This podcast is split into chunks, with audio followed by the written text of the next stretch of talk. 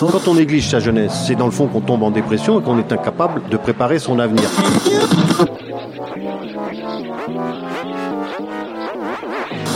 Ça ne veut plus rien dire, lycéens. C'est des merdeux, des cons. Le jeune est tourné vers l'avenir. Mais aujourd'hui, l'avenir ne se tourne plus vers le jeune. Univox, le rendez-vous du monde étudiant sur Radio Campus.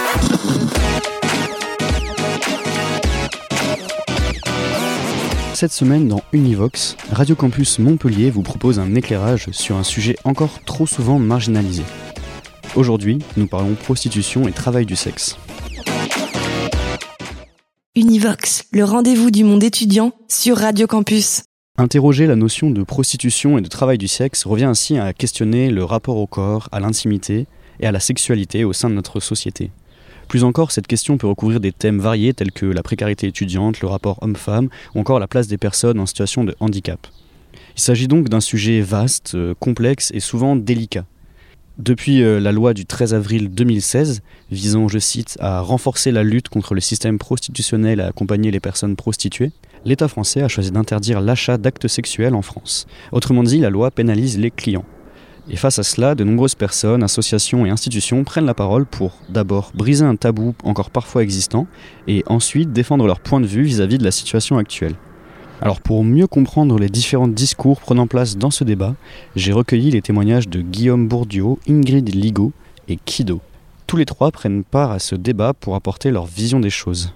Ainsi, Ingrid présente le discours défendu au sein de son association le Mouvement d'Uni 34. Euh, donc euh, moi je m'appelle Ingrid, j'ai 31 ans et euh, je suis travailleuse humanitaire. Et c'est vrai que j'avais envie d'avoir un engagement bénévole qui avait du sens auprès d'une association militante et qui travaille sur des questions de société. Et c'est pour ça que j'ai rejoint le mouvement d'Uni. Et du coup, est-ce que tu peux nous, parler plus précisément de cette association, donc du Mouvement d'Uni Donc c'est une association qui existe euh, depuis les années 30. Euh, c'est une association qui existe au niveau, euh, au niveau national, mais qui a plusieurs délégations dans toute la France. Actuellement, il y a 26 délégations et la dernière qui a été ouverte, par exemple, c'est en Martinique. Donc on couvre une large partie du territoire français. Et c'est vrai qu'au cours de l'histoire, il y a eu une scission avec l'amicale du Nid. Donc avant c'était le Nid, euh, et dans les années 70, euh, il y a effectivement eu séparation, dans le sens où l'amicale du Nid travaille plus sur des questions euh, d'hébergement et vraiment euh, un mouvement professionnel avec des travailleurs sociaux, alors que le mouvement du Nid est vraiment un mouvement qui repose sur l'engagement de bénévoles et qui est vraiment un mouvement militant sur la question de la prostitution. Sur quel point vous vous positionnez? Est-ce qu'il y a des, des thématiques en particulier sur lesquelles vous êtes plus actif? Le mouvement d'Uni, clairement, euh, travaille sur la question de la marchandisation des corps et vraiment s'oppose à tout ce qui est marchandisation des corps. Donc l'idée effectivement de travailler en premier lieu sur la question de la prostitution, puisque c'est, disons, une des thématiques qui est, la plus ancienne. Euh, mais pour autant, ça touche également toutes les autres thématiques qui peuvent avoir, un lien avec la, marchandisation. Donc, pour ce qui est la question de l'assistance sexuelle, l'assistance sexuelle, par exemple, pour les personnes en situation de handicap, c'est aussi quelque chose euh, contre lequel on milite, puisque euh, dans, ce, dans ce cas, si on autorise la vente, l'accès marchand à un corps dans ce cas-là, euh, qu'est-ce qui différencierait le, la, la, situation des personnes en situation de handicap des autres personnes? Donc voilà, c'est vraiment toutes les questions euh, générales. Donc ça touche aussi à la pornographie, qui pour nous en fait est une autre forme de prostitution, prostitution filmée, et euh, la GPA et tout ce genre de thématiques. Alors avec ton association, euh, vous défendez le point de vue abolitionniste. Euh, à quoi ça correspond? C'est lié au point que je mentionnais tout à l'heure euh, par rapport à la marchandisation des corps. Donc l'abolitionnisme, c'est une position qui euh, lutte et qui veut mettre fin au système prostitueur et donc à la, prostitution. Euh, L'idée n'est pas euh, de le rendre, de légaliser la prostitution avec l'institution de maisons closes ou ce genre de choses, mais vraiment de mettre fin à ce système qui est finalement un système de domination et d'exploitation, le plus souvent de l'homme sur la femme. Par exemple, il y a 85% des personnes en situation de prostitution qui sont des femmes et la majeure partie des clients sont des hommes. Euh, même pour euh, les personnes en situation de prostitution qui sont des hommes ou des personnes transgenres, les clients restent le plus souvent des hommes. Donc c'est vraiment un système de domination euh, sur la femme et également des riches sur les plus pauvres, puisque il y a 93% des personnes en situation de prostitution qui sont étrangères, qui sont le plus souvent issues de la traite des êtres humains, donc qui sont arrivées par le biais de réseaux de proxénétisme ici en France dans le but de se prostituer. Donc l'idée, c'est vraiment de mettre fin à ce système euh, prostitueur où les clients et les proxénètes exploitent des personnes qui sont déjà en situation de vulnérabilité et de leur permettre de sortir de, de cette situation. Alors, tu parles de personnes en situation de prostitution. Pour ton association, c'est quoi la différence entre travailleurs, travailleuses du sexe et prostituées? Alors nous, on n'emploie pas du tout le terme de travailleur du sexe, euh, justement parce que pour nous, c'est pas un travail, c'est vraiment des personnes, la, plupart des personnes sont des personnes qui sont victimes du système prostitueur et qui ne choisissent pas de faire, de faire cette activité. Et donc du coup, la question de travail du sexe, Peut-être que c'est le cas pour quelques, quelques personnes qui choisissent délibérément, et encore il faut étudier dans quelles conditions elles font leur choix, etc. Mais vraiment, euh, ce n'est pas représentatif de l'ensemble des personnes qui se retrouvent en situation de prostitution, et on insiste vraiment euh, sur, sur ça. Est-ce que euh, on arrive à avoir une certaine estimation du nombre de personnes qui se trouvent en situation de prostitution en France actuellement? Forcément, c'est un chiffre qui est difficile à avoir. selon les estimations, il y aurait autour de 37 000 personnes en situation de prostitution. Donc il y a des estimations qui varient entre 30 000 et 44 000. Euh, mais voilà, en moyenne, on parle de, 37 000 euh, personnes en situation de prostitution. Et en France, on estime euh, entre 7 et 10 000 le nombre de personnes en situation de prostitution qui sont mineures. Et donc, de quelle manière et ou par quel type d'action vous défendez votre point de vue et vous militez? On a effectivement différents, différents axes d'intervention la base du mouvement d'Uni, c'est vraiment la rencontre. Euh, aller vers les personnes en situation de prostitution, sur les lieux de prostitution, euh, dans un premier temps dans la rue, effectivement, mais euh, la prostitution sur Internet s'est aussi beaucoup développée. Donc c'est aussi quelque chose qu'on fait. On a des cellules Internet où on, va vers les personnes. L'idée, c'est vraiment de, dire aux gens qu'on est là, de savoir comment ils vont et qu'ils puissent savoir qu'on existe et qu'elles puissent se tourner vers nous plus tard. On a aussi tout un pôle accompagnement euh, c'est-à-dire qu'en fonction des besoins de la personne, on peut l'accompagner dans ses démarches euh, administratives, dans ses démarches médicales. Vraiment, on a un accueil euh, inconditionnel, mais l'idée, c'est vraiment de les accompagner en fonction de leurs besoins. on a aussi un aspect de formation pour les, le public professionnel. Donc ça peut être les travailleurs sociaux ou toute personne qui est susceptible de se confronter un jour à la question de la prostitution. L'idée, c'est vraiment de former les gens pour qu'ils puissent bien comprendre et être à même d'agir si jamais ils se retrouvent confrontés à cette problématique. Et après, puisqu'on est une association militante et vraiment qui veut peser sur les politiques publiques, euh, on a toute une partie de sensibilisation du grand public sur, euh, sur nous, ce qu'on appelle le système prostitueur. Donc on fait vraiment de la sensibilisation du grand public euh, sur cette question par des événements autour de la question des droits de la femme et de, de, la violence du système prostitueur, et surtout en laissant la parole aux survivantes, donc des personnes qui ont été en situation de prostitution, et donc les survivantes vraiment insistent sur la violence de ce système et sur euh, le fait qu'elles soient victimes de ce système. Et enfin, on a tout un aspect de prévention auprès des jeunes, avec vraiment l'idée que c'est la future génération qui va euh, permettre d'assurer une égalité entre, entre les sexes et du coup de mettre fin à ce système prostitueur. Et donc on, a, travaille beaucoup sur, sur la prévention. Depuis que la loi de 2016 a été mise en place, donc qui pénalise euh, les clients, est-ce que vous avez pu observer des évolutions? Tu disais que vous alliez beaucoup euh, vers la rencontre. Est-ce que justement, à travers ces rencontres, vous avez pu constater une, évolution? Effectivement, les personnes qu'on rencontre et les personnes qu'on accompagne euh, dans, dans nos actions note clairement que l'inversion de la charge pénale, c'est-à-dire effectivement faire appel au service d'une personne en situation de prostitution est illégal, ça permet aux personnes en situation de prostitution d'avoir un vrai poids face aux clients et de dire en fait tu devrais pas être là, tu es en tort et donc elles se sentent plus en sécurité. La loi a vraiment permis ça. Après, le vrai problème c'est effectivement que les moyens de mise en œuvre de la loi restent malheureusement insuffisants une, une, des dispositions de la loi prévoit que les personnes peuvent sortir de la prostitution en entamant un parcours de sortie de la prostitution pour les personnes étrangères, ça veut dire potentiellement la possibilité d'obtenir euh, un emploi et de, à terme, obtenir des papiers, des, titres de séjour. Et ça, ça reste finalement assez, euh, assez minoritaire, assez peu mis en œuvre. De même que la pénalisation du client, finalement, il y a assez peu d'amendes qui sont données aux clients prostitueurs.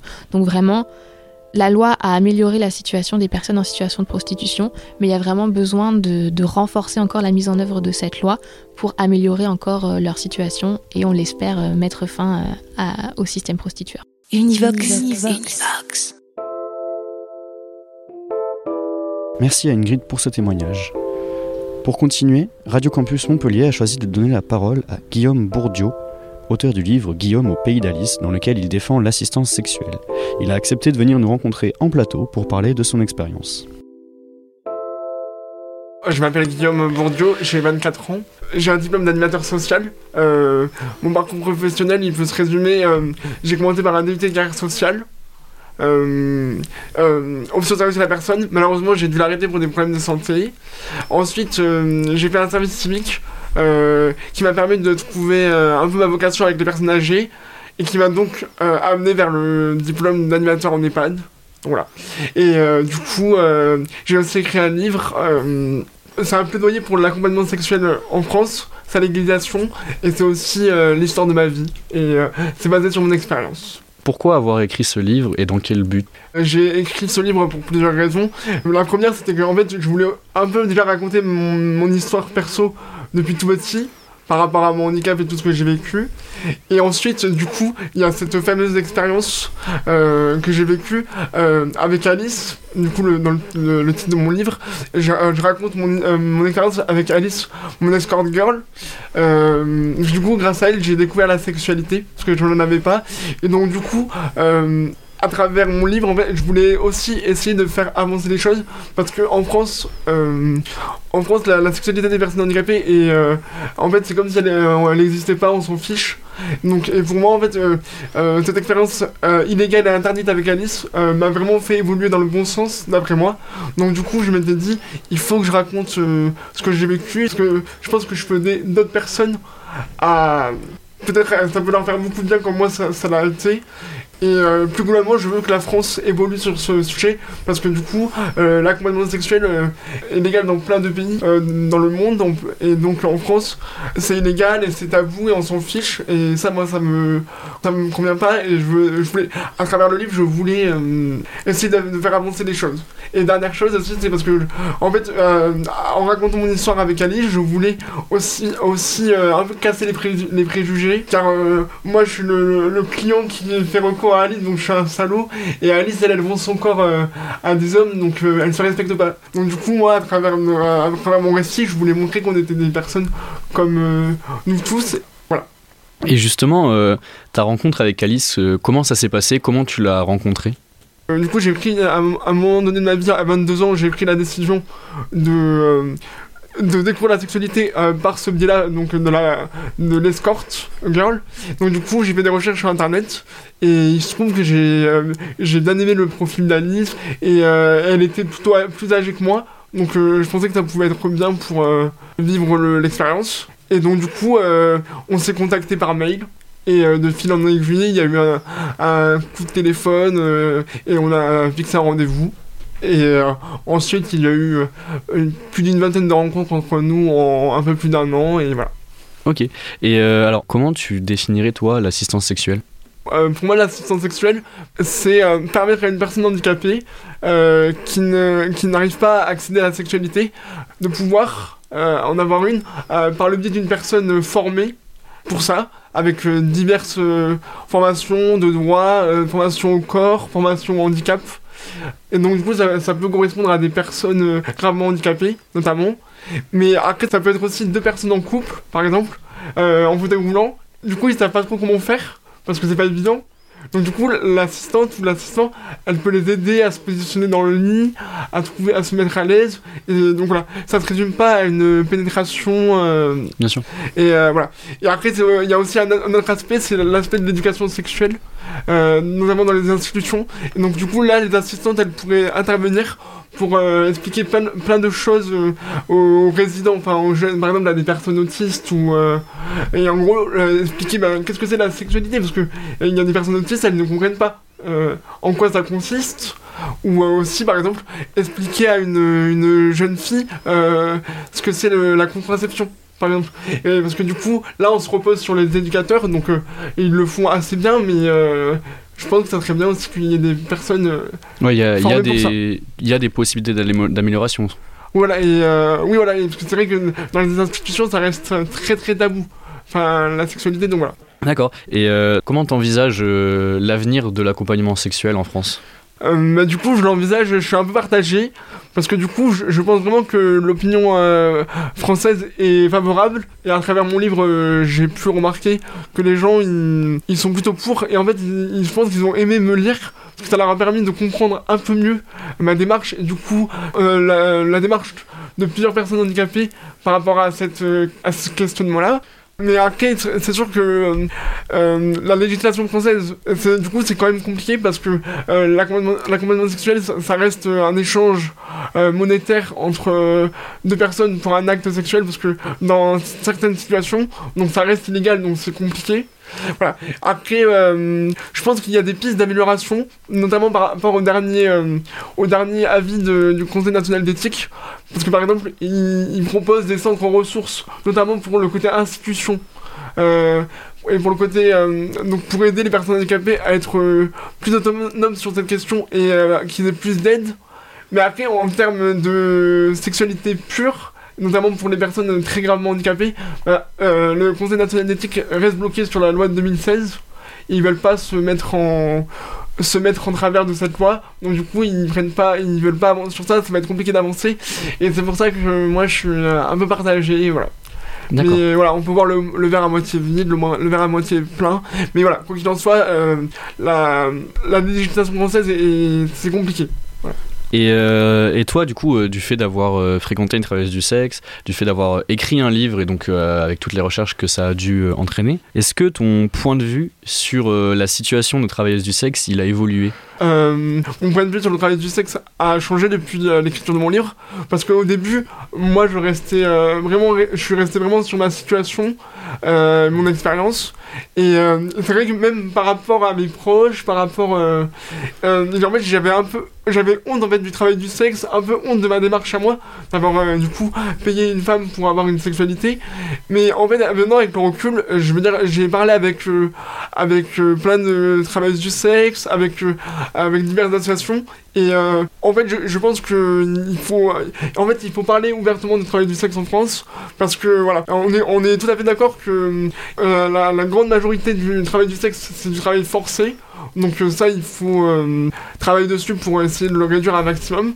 Mais après, je pense que à, travers mon expérience, à travers le livre, euh, il y a quand même, pas mal de travailleurs du sexe qui le font par choix. Et celles-là, en fait, on les ignore complètement. elles n'existent pas. Et donc ça, moi, ça me convient pas. Donc du coup, voilà, moi je pense vraiment qu'il faut, qu'il faudrait ouvrir le débat et revoir cette loi de 2016 même si voilà ça serait un peu compliqué. Et euh, mais en tout cas il faut vraiment euh, ne pas les oublier. Euh, même elles doivent faire partie du débat elles, doivent avoir des droits.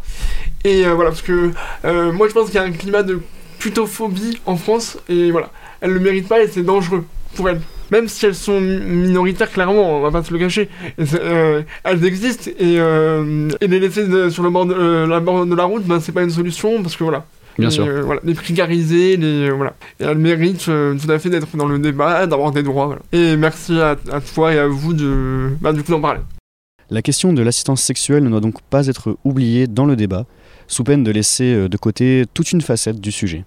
Alors pour conclure cet éclairage et compléter les témoignages précédents, nous avons pu échanger par téléphone avec Kido, directement concernée puisqu'elle cumule ses études et son activité de travailleuse du sexe. Univox. Du coup, je m'appelle Kido, j'ai 26 ans. Et je suis travailleuse du sexe. je fais aussi un peu de d'art pute, d'art pour pour militer pour les droits putes. Et, et voilà, je suis étudiante à côté sur Lyon. Et donc, tu, tu, exerces depuis combien de temps en, tant que travailleuse du sexe? Donc maintenant, ça fait six ans. Et, euh, et je suis passée par euh, plusieurs, euh, plusieurs professions du travail du sexe. Donc j'ai commencé par faire de la webcam porno. Ensuite j'ai été sugar baby. Et puis finalement j'ai commencé le karting et encore aujourd'hui c'est ce que, que j'exerce. D'accord. Et pourquoi, pourquoi as-tu commencé à faire ça? Euh, bah parce que j'avais besoin de travailler en fait euh, tout le long de, ma vie euh, étudiante. J'ai toujours cumulé des, des travails en même temps ou alors j'ai fait des pauses dans mes cursus et je, travaillais seulement toute l'année. Et en fait, le dernier travail, on va dire formel entre guillemets que j'ai fait, ça s'est très mal passé. déjà au niveau du rythme de travail, c'était très intense. J'étais sur un en 35 heures euh, euh, semaine avec des heures sup qui étaient euh, pas prévues, mais voilà. Et, et du coup, j'ai, enfin, dans le, c'était dans une, boulangerie restauration rapide. J'ai travaillé dans des équipes et j'ai subi du harcèlement sexuel en fait au, sein de l'équipe d'un coéquipier. Et donc au moment où j'ai décidé d'en parler au patron, ça, ça, finalement ça s'est retourné contre moi. Donc j'ai été virée à la fin de, ma période d'essai, euh, alors que je travaillais très bien. Enfin, j'étais une des meilleures euh, équipières. C'est à partir de cette expérience-là que je me suis dit que j'allais changer de travail, en fait, de type de travail. Que j'en avais un peu marre d'être euh, euh entre guillemets exploitée par des, des grandes chaînes et que les conditions de travail étaient très mauvaises. Et, et j'avais pensé au travail du sexe depuis longtemps. Enfin, j'en avais parlé à mon entourage et évidemment, ça a toujours été mal reçu. Euh, sauf que à ce moment-là, j'étais entourée de personnes euh, qui étaient TDS et militantes, et donc euh, ça m'a ça m'a aidé à me lancer et ça ça m'a convenu comme comme forme de travail. Ok, d'accord. Et, et comment tu arrives à, à, gérer ça en parallèle de tes études justement? Là, actuellement, je suis dans des études des études littéraires et de gender studies. Du coup, c'est axé un peu sur le féminisme. Et euh, là, j'essaie de d'amener euh, un peu ces problématiques-là dans, dans le milieu féministe institutionnel, enfin dans le milieu universitaire. Euh, c'est pas évident, mais euh, des fois ça fonctionne parce que il y a y a des gens qui des profs ou des, des personnes qui comprennent que militer pour les droits des TDS c'est euh, des droits féministes, en fait, euh, droit à l'autodétermination, le droit à l'autogestion, à disposer de son corps, et c'est des, des bases euh, du, des luttes féministes. Après, je rencontre quand même beaucoup de difficultés, euh, notamment au niveau administratif, comme beaucoup de TDS, soit déclarés, soit pas déclarés, le travail du sexe n'est pas reconnu comme un travail, donc je peux pas avoir un statut euh, similaire euh, aux autres étudiants travailleurs. Euh, ça arrive qu'il y a des personnes qui aient des contrats, par exemple dans des clubs ou des choses comme ça, et comme c'est du travail du sexe, c'est pas reconnu. On dit non, vous n'êtes pas travailleur. Enfin, comme c'est pas reconnu comme un travail, voilà quoi. Donc on n'a pas le droit à des dispenses d'assiduité, on n'a pas le droit à un aménagement de l'emploi du temps, comme certains étudiants peuvent avoir. Et euh, puis il y a aussi beaucoup de stigma euh, dans les milieux universitaires. Euh, j'ai aussi été en école d'art et ça a été très compliqué. J'ai pas terminé mon cursus complètement parce que il y avait une professeure qui qui, me qui m'avait pris en grippe parce que j'étais TDS et que je l'assumais pleinement en fait et que je, travaillais autour de ça. Et du coup, c'est mentalement épuisant de militer et d'être euh, d'être en études parce qu'on s'en prend quand même euh, pas mal dans la gueule quoi au niveau enfin c'est des discriminations en fait. Et justement quelle quelle revendication un peu toi tu t'envisagerais pour améliorer ça que ce soit au niveau de la loi de 2016 peut-être ou ou au niveau de la précarité étudiante de manière plus générale?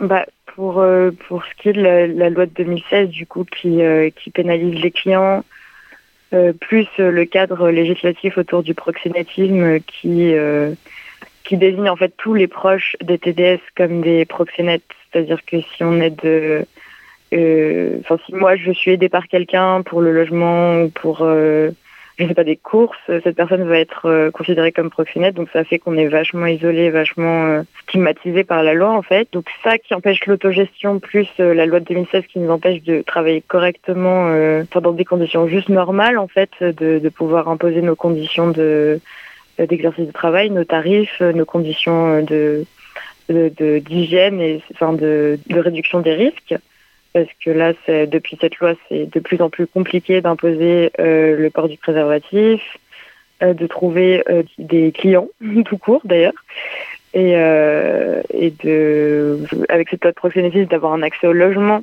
un accès aux soins aussi, ça peut être compliqué quand on est TDS, un accès aux droits. Enfin, il y a plein de choses qui, qui manquent. Du coup, au niveau des revendications pour le TDS, ce serait effectivement de décriminaliser totalement le- l'exercice du travail du sexe et ça permettrait en fait qu'on s'organise entre nous parce qu'on est déjà très organisé entre nous, on a déjà plein de, supports pour euh, pouvoir euh, se, protéger et s'autogérer. Mais c'est juste que comme les lois nous criminalisent, ça nous empêche euh, de faire beaucoup de choses. Donc ça nous permettrait de nous autogérer, d'aider les collègues qui veulent arrêter, d'aider les collègues qui, qui, qui sont qui sont pas dans des bonnes conditions de travail, etc. Donc euh, ce serait beaucoup plus simple si c'était pas criminalisé.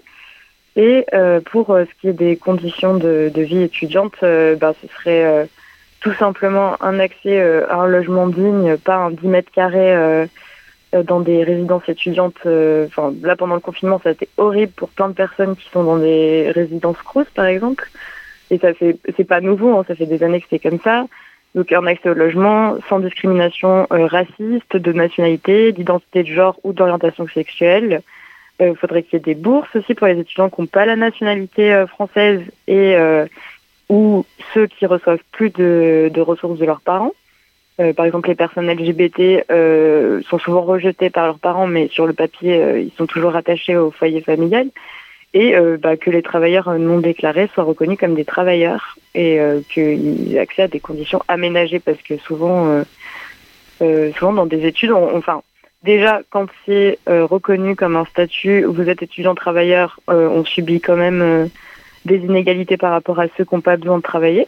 Mais en plus, quand c'est pas reconnu, qu'on doit être là en cours à plein temps et qu'on doit assumer un travail à côté euh, sans rechigner parce qu'on a du retard sur un truc et tout, enfin, c'est encore plus complexe. C'est ces deux choses-là qui seraient importantes. Vous l'aurez compris, la prostitution et le travail du sexe recouvrent des situations qui peuvent être bien différentes les unes des autres.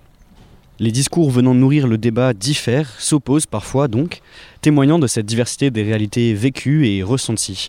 Cette complexité rend donc d'autant plus nécessaire de mettre en place une discussion constructive et apaisée. Et s'il y a bien un point sur lequel s'accordent Ingrid, Kido et Guillaume, c'est bien cette volonté d'ouvrir la discussion sur ce sujet. Alors nous espérons que ces témoignages marqueront une étape supplémentaire dans l'avancée de ce débat et que ce reportage vous aura intéressé. Il ne s'agit ici que d'un éclairage sur un sujet bien plus vaste, alors n'hésitez pas à vous documenter plus en profondeur. De nombreuses ressources existent, alors profitez-en. Cette émission vous a été présentée par Alexandre Gentil de Radio Campus Montpellier pour Radio Campus France. Univox.